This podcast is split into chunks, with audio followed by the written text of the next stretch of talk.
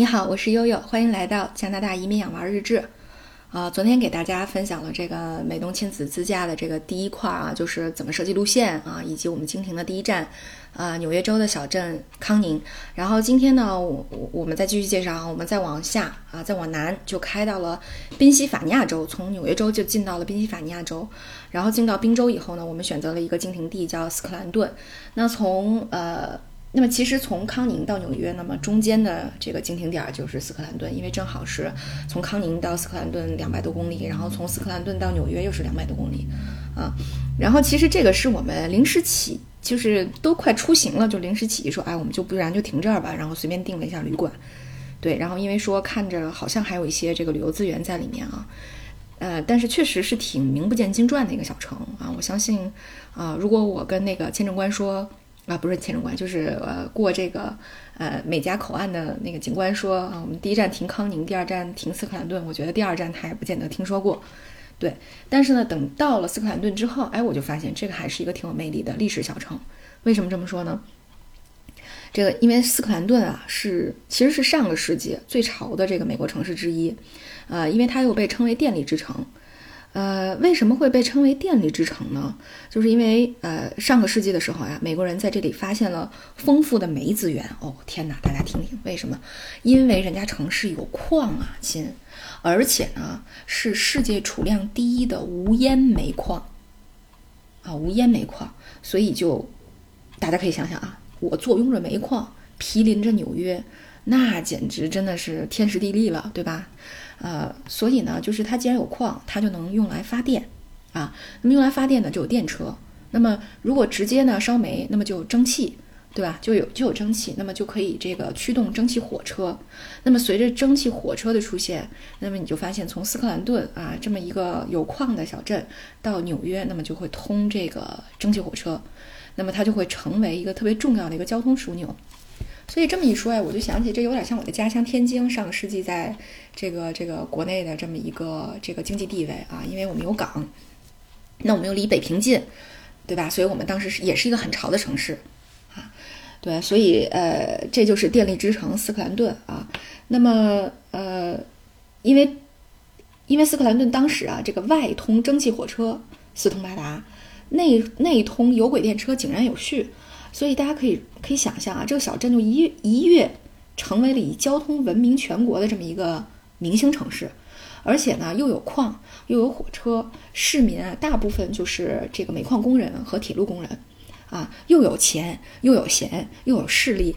为什么说有势力呢？大家还记得我之前给大家介绍那个呃工会吧？工会里面在上个世纪最牛掰的工会就是呃矿工工会和这个这个铁路铁路工人的工会啊，这都是特别。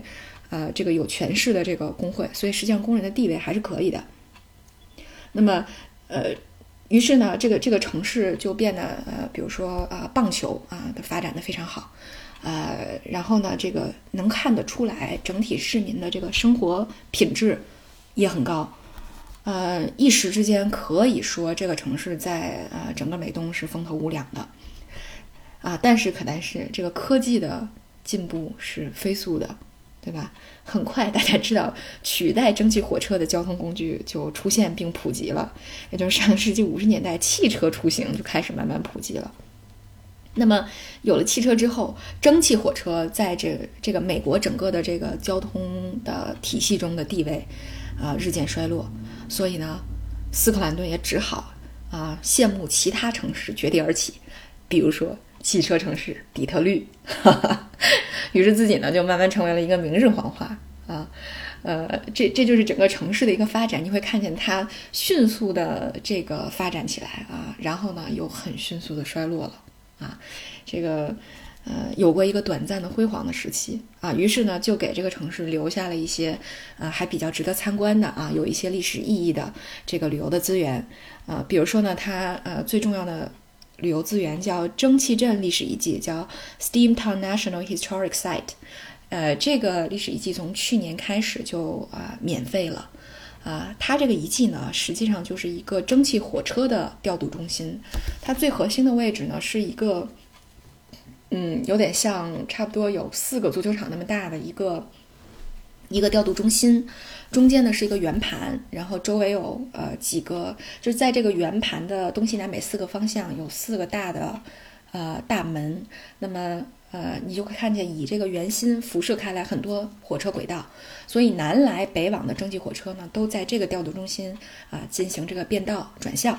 啊这也是呃这个这个当时的一个呃这个调度中心的一个遗迹，那么。呃，再加上呢，他这么些年来呢，又收集了很多蒸汽小火车啊，集齐了很多蒸汽小火车各各种系列的家族。你来了以后，就可以看到一个真实版的啊，托马斯小火车家族啊，各种各样的小蒸汽火车啊，还有相关的一些展览啊、纪录片啊啊，所以还是呃有一些这个参观的价值的。嗯，那么在这个步行可到的距离，还有一个有轨电车的博物馆，叫这个 Scranton Trolley Museum。这是一个很迷你的小博物馆，进去之后你可以看到，就是当时城市内通的四通八达的这个呃这个小小有轨电车，呃的这个呃这个车厢是什么样的。那么还有一些呢，呃就是那个呃用玩具来做的这种模拟的啊呃有轨小小电车的这个小轨道啊，还有这个城市的这个微缩景观啊，也是挺萌的一个小展览啊，特别受小朋友的欢迎。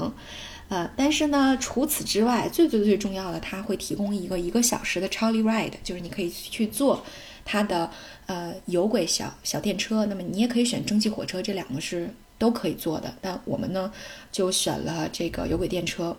嗯，那么大小朋友们就可以坐上一九六二年的有轨电车啊！大家可以看到这个节目底下，这个呃珍珠小朋友拿着一个小旗子，它后面出现的就是我们坐的那个有轨电车啊，那个是一九六二年就已经投入使用的一个有轨电车了啊，但是它依然可以飙飙到八十迈啊，依然可以飙到八十迈，所以还是很快的啊。啊，那么你坐着这个电车呢，就可以去游览一下古老的这个 Scranton 啊，并不大，它原来小镇并不大，它附近的一些这个自然风光，还有呢，它开当时为了这个无烟煤开的矿洞和隧道，非常非常怀旧。你坐的时候就好像回到了那个卓别林电影的那段时间，呃，挺有意思的，呃，可以体现一下啊，体验一下家里有矿的这种繁华之感。那么另外呢，斯克兰顿还有一个呃博物馆。叫这个煤矿博物馆 （Mining Museum），这个我没有时间去了，啊，那这个博物馆的特点呢是大家可以坐那种呃小铁皮车去下到矿洞里去视察矿，啊，所以就是比这个有轨电车要更深入一点，下回去吧，嗯，那么另外呢，我们在开车往这个纽约走的路上呢，还经过了斯克兰顿大学。哎，我远远看到说这个斯克兰顿大学怎么还上面顶着一个这个十字架呢？然后后来就我就 Google 了一下，发现它是由这个耶稣会管理的，富有宗教风格的优秀文理大学。好吧，好吧，啊，又给这个孟圈的悠悠这个科普了一下美国的大学知识啊。这样呢，我们差不多游览下来，在斯克兰顿花了四个小时左右的时间啊，然后我们就要继续前往纽约了。那么呢，就在呃当天游览完之后啊，又花了两个半小时，我们终于呃到了纽约的这个曼哈顿岛。因为悠悠有个特别好的朋友啊，一个这个闺蜜，在这个呃中央公园附近住，所以我们就蹭他们家去了。但是呢，大家也知道，如果你看很多攻略的话，会讲说，其实游纽约最好的办法是住在新泽西啊，然后坐这个呃这个。呃，地铁过去啊，这样比较便宜，因为停在曼哈顿很贵啊。一天，如果你就即使是在上班高峰之前停到这个停车场，可能也要花个四五十刀，这是早鸟的停车价格。如果你那么随便就停进去了，可能很贵很贵。对，但是我觉得这都是瞎扯啊。这个，呃，这个一切不以实践啊为依据的啊，攻略都是瞎扯淡。那么，呃，为什么这么说呢？就是呃，这个。大洋啊，是一个特别神奇的人，呃，那个他在居然在这个西七十九街啊，大家知道这个曼哈顿岛西七十九街已经是中央公园旁边了，居然找到了一个周末到周一这种三天的免费停车区啊，而且他就说，他说，哎，我就发现啊，这个这个路的两侧停车的这个政策都不一样，你一定要特别认真的看那个路牌儿啊，这个有的时候呢是这个。呃，清扫车工作时段啊，它不能停，但实际上其他时间都是免费可以停的，啊，所以一定要遵守这个交通标识。你一旦不遵守，就是一百刀以上的罚单。然后另外一个呢，就是你可以问问旁边，比如看酒店大门的黑人老头儿啊，啊，他会跟你说啊，这这个地方可以停啊，那个地方什么时段可以停，他会告诉你很多这样的 tips，这样的小小贴士。哎，然后你给他点小费啊，这个跟昂贵的停车费比起来，还是本地人的一些经验可能更靠谱一点。哎，所以我们居然在曼哈顿蹭了三天免费停车区啊，也是，我现在想想也真的是很神奇的一件事儿。啊，然后我们当天晚上到了之后安顿下来，那呃，在天啊刚刚擦黑的时候，我们就去呃这个夜游了一下中央公园儿。呃，中央公园还是这个非常非常有名的哈。我记得啊，我小的时候读了一本这个美国的。言情小说就说有一个这个呃富家女，这个女主是一个富家女啊，他们家就住在中央公园旁边啊，人家住的公寓能够俯瞰中央公园啊，然后这个生活各种拜金啊，各种牛掰，结果最后呢就跑到了这个怀俄明的一个小镇上去生活，然后各种文化冲突啊，原来美国人也有这种阶层冲突、文化冲突啊，那个时候我就知道了，所以我就一直这个特别特别向往，说我也去看看中央公园啊，当然另外一个梦想是我也要去看看这个。怀俄明的大农场，现在这个还没有还没有实现，好吧？那呃，到了中央公园以后，哎，我真的是觉得很美很美。让我觉得很惊艳的一点是，它有无数无数的萤火虫。说句实话，有对萤火虫的认知，就仅仅停留在去年《东宫》这个电视剧里面啊。然后这个，呃，这个这个这个渣男李承鄞给那个小峰。啊，去捉那个萤火虫啊！我当时就以为啊，这个这个萤萤火虫不就像小灯一样吗？实际上并不是，萤火虫它是一闪一闪的，发出那种幽幽的绿色的光。所以我一开始还不太敢相信，说，哎，这个你一伸手就会落到你手心里的这个小虫子啊，给你表演戏法的小虫子，这个东西是萤火虫吗？然后这个时候啊，不可或缺的奥斯卡哥哥就蹦出来说，啊，妈妈，这就是萤火虫，你难道不知道吗？你是不是白痴啊？萤火虫不会整天发亮的，它是要靠空气穿过它的体腔才会发出这样的生物电。哦，好吧，所以所有的浪漫就随着这么一个动物咖，嗯，好吧，那我还是尊重科学，OK。所以在这个呃中央公园的旅旅行，还是就就这么一个游览啊，我还是觉得哇，真的很美，很浪漫啊。但是很快呢，中央公园就擦黑了，然后我朋友就说，我们还是回去吧。啊，因为中央公园晚上是不太安全的，嗯，大家懂的，所以我们就很快回了家。然后呢，我想说的是，其实之前也提到了啊，我们在纽约旅行没有什么旅游，没有什么可说的，呃，很多攻略都做了各种各样的这个详细的解释，呃，但是我觉得唯一一点我想提到的就是，呃，多亏我们买了纽约的这个 City Pass，就是通票，城市的旅行通票，啊，买了通票之后，因为确实还是挺昂贵的，我们几个人大概花了。嗯，七百多刀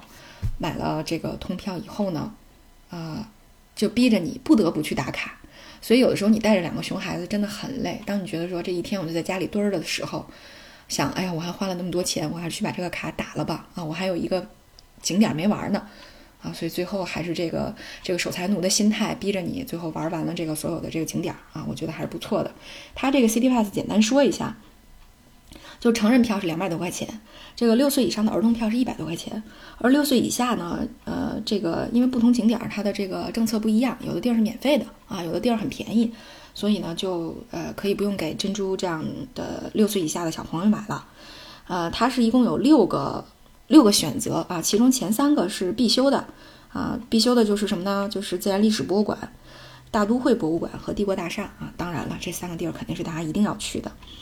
呃，那么另外三个呃选项呢是你可以自己选的啊。那么第四个就是自由跟自由女神相关的，那么一个是登岛的轮渡，一个是环着这个曼哈顿岛呃这么半圈儿啊，让你能够在这个哈德逊河里面看到自由女神，你可以照到自由女神的全景。因为如果你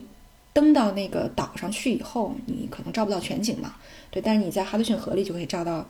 美丽的全景哈。所以这个你可以自行选择，这两个里面选一个。啊，我们就选的是那个能照到全景的这个，呃，这个这个游船，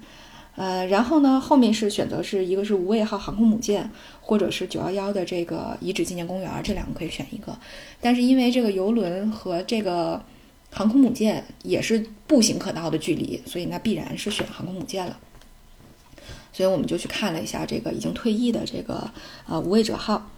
呃，最后一个选项呢是在洛克菲勒大厦和呃现代艺术博物馆里面啊。现代艺术呢，小朋友们也看不太懂啊，看着也比较懵逼，所以呢，我们就直接选择了洛克菲勒大厦。这样呢，我们在帝国大厦看了一下纽约的夜景，然后在洛克菲勒大厦看了一下这个啊那个美丽的金色的雕塑啊，在上去之后看了一下白天纽约的全景。所以基本上，我觉得整个这个纽约的这个游览，这三天时间的游览呢。呃，还是基本覆盖了啊，所有该去的地方啊，以及所有必须要打卡的视角啊，还是挺完美的啊。那呃，差不多吧，就就是这几个嗯景点。呃，然后呢，当然哥哥还要看海洋馆啊，还要看动物园啊。每到一个城市，这是我们必打卡的地方。所以啊，我们还有又增加了几个啊，这个为了这个奥斯卡特殊规划的路线。啊，那么当然呢，纽约比较大，所以我想说的是，如果你有六岁以下的宝宝，啊，那么请你一定要带童车，带童车，带童车，重要的事儿说三遍。我们前两天没带，真的是累累得像狗一样，所以大家一定要带童车。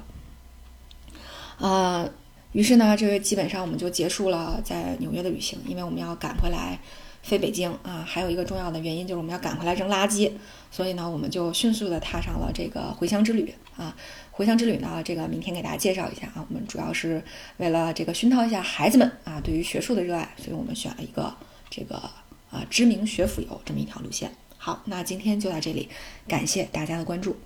哎，对了，这个我说的比较快哈，那个是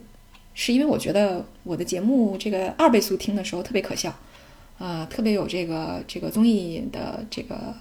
style 在里面，所以我就故意说的很快啊，不知道大家是不是喜欢这种风格？